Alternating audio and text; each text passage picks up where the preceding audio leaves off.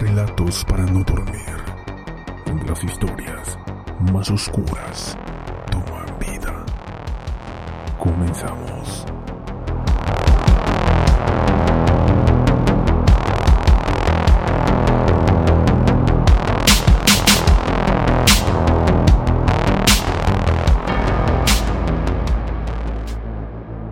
Hola comunidad, antes de comenzar quiero recordarles que nos sigan a través de Instagram, nos pueden encontrar como Relatos para no dormir. Y también si se pueden suscribir a nuestro canal en YouTube, Relatos para no dormir. Por último mencionar que ya estamos disponibles a través de Amazon Podcast. Muy bien, es hora de dar inicio con nuestro siguiente caso, Richard Cottingham, el asesino del torso.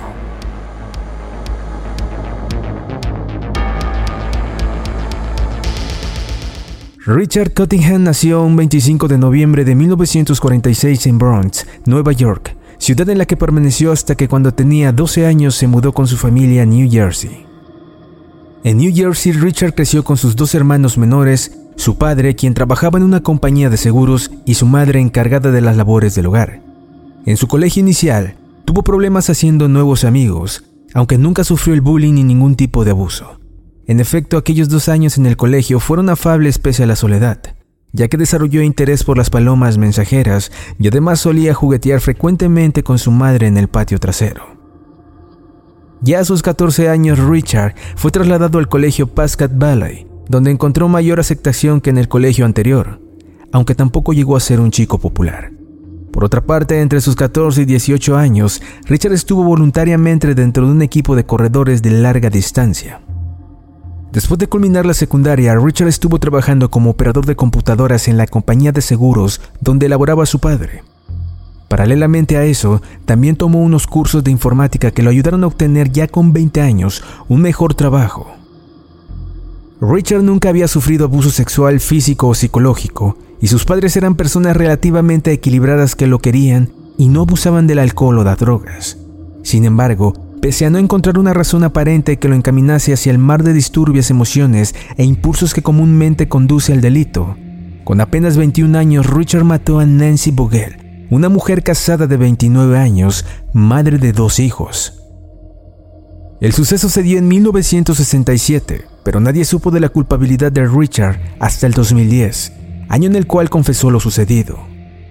En el crimen de Vogel, Richard tuvo facilidad para tener a la víctima a su alcance, ya que aparentemente la conocía, y esto pudo haber tenido mucho que ver en el hecho de que el cadáver de Vogel fue encontrado en el coche que manejaba cuando vivía. En el vehículo dejado cerca de Rickfield Park yacía el cadáver desnudo de la chica. Era claro por los signos que Vogel había muerto estrangulada. Las fuentes no mencionan explícitamente un abuso sexual, pero lo más probable es que sí lo hubiera habido. Irónicamente, la primera detención de Richard, ocurrida en 1969, no tendría lugar por el gravísimo asesinato de Nancy Vogel, sino por algo tan banal como conducir borracho. Delito que le costó 50 dólares y 10 días en la cárcel. Poco tiempo después de su breve arresto, a los 23 años Richard se casó con Janet, mujer con la cual habría tenido tres hijas.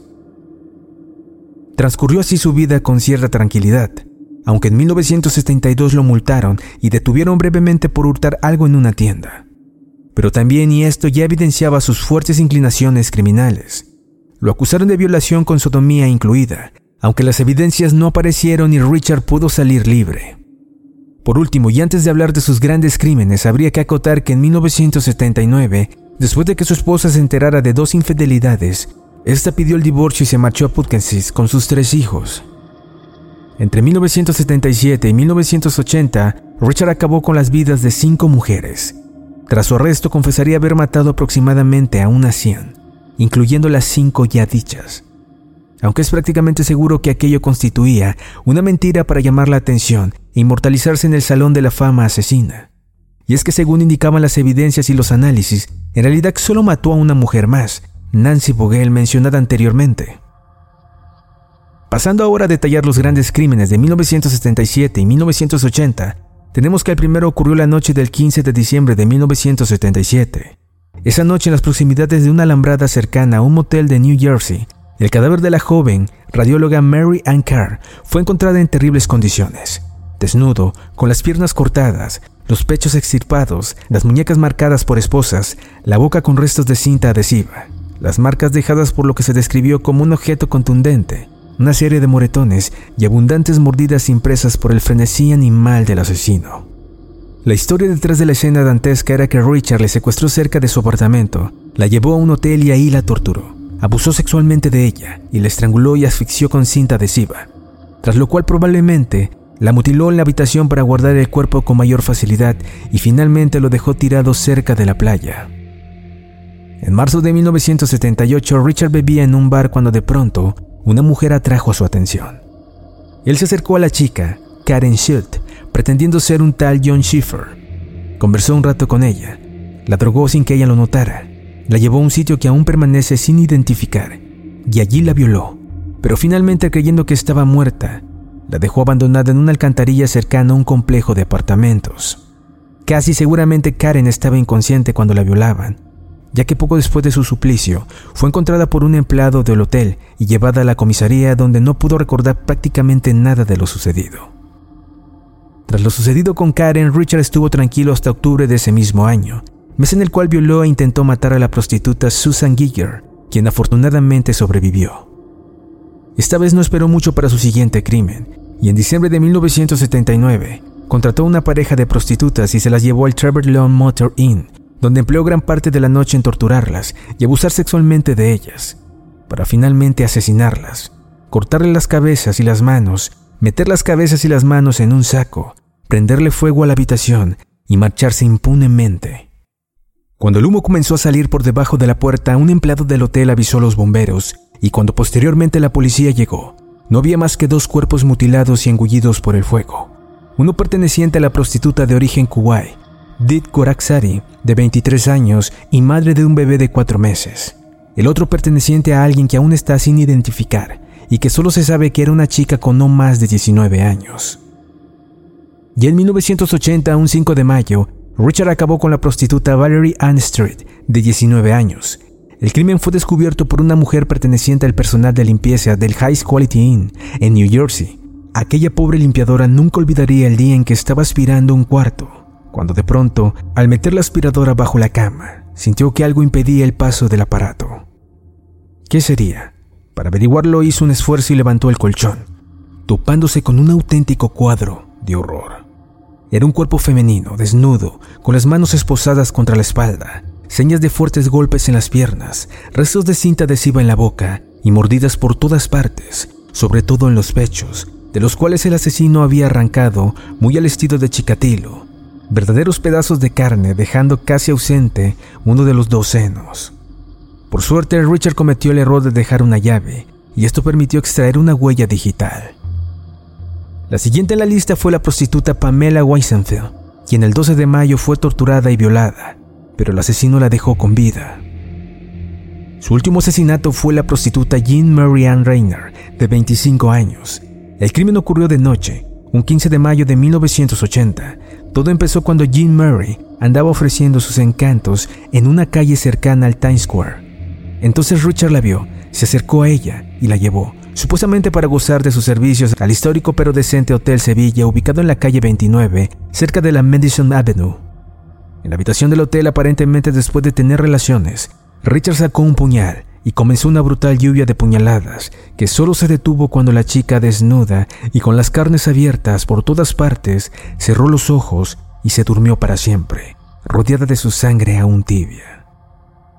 Tras el abominable acto, Richard cortó metódicamente ambos senos del cadáver, los puso elegantemente juntos en la cabecera de la cama, le prendió fuego a la habitación y se marchó, otra vez impunemente. El 18 de mayo de 1980, Leslie Ann Odell, una jovencita de 18 años, llegó a Nueva York en un autobús salido de Washington. No tenía dinero, necesitaba comer y dormir, y le gustaba el sexo. Así que apenas llegó, contactó con proxenetas que andaban por la estación de bus y se entregó a la prostitución callejera, sin saber que lo lamentaría cuatro días después. En efecto, llegó la noche del 22 de mayo, y mientras se exhibía en una esquina de la avenida Lexington y la calle 25, Richard apareció y solicitó sus servicios. No fueron de una a la cama, sino que siguieron el conocido ritual de la prostituta cara, a la cual primero se le invita una copa Ya después de haber gastado dinero en esta, se le puede por fin ofrecer una suma considerable para disfrutar de sus servicios. Eso hizo Richard y de maravilla porque la conversación fluyó muy bien hasta las 3 de la mañana, hora en la cual inesperadamente le ofreció llevarla a una estación en New Jersey a fin de que se libre de los molestos proxenetas de Nueva York, con los cuales parece que no estaba muy contenta. Extrañamente, parecía que Richard en realidad quería entretenerse con la víctima antes de matarla, como si le hubiese agradado y quisiera gustar de su compañía antes del postre. En cuanto Leslie, estaba convencida de las buenas intenciones de aquel caballero amable, que encima de librarla de los proxenetas neoyorquinos, le acababa de invitar un delicioso bistec en uno de esos restaurantes que abren toda la madrugada. Allí, en el restaurante otra vez charlaron fluidamente, y Richard le ofreció 100 dólares a cambio de sexo, cosa que ella aceptó encantada, quedando en que el motel sería el Hasbrook Hines Quality Inn. Así pues, tras conseguir una habitación en el motel acordado, Richard le dijo que quería ir al frente un rato. Poco después regresó con un maletín y una botella de whisky, cerca de las 5 de la mañana. Allí en la habitación, él se ofreció a darle un masaje y ella adoptó con complacencia una postura adecuada.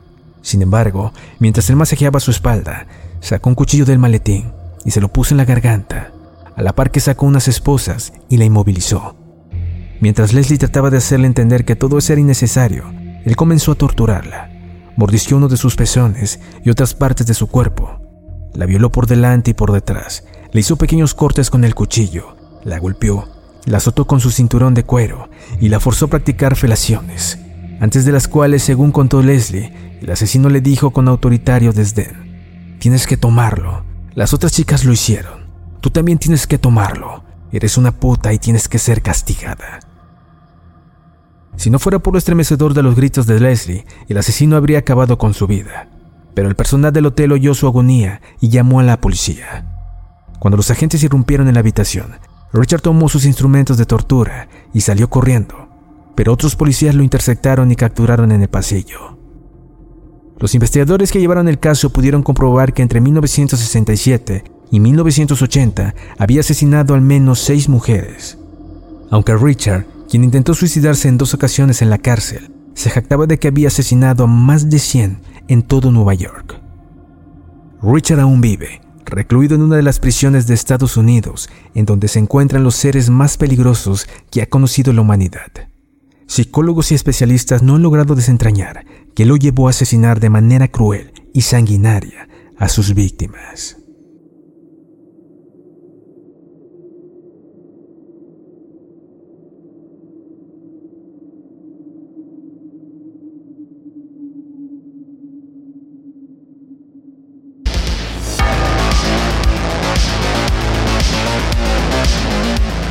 Muchas gracias por acompañarnos y nos escuchamos pronto.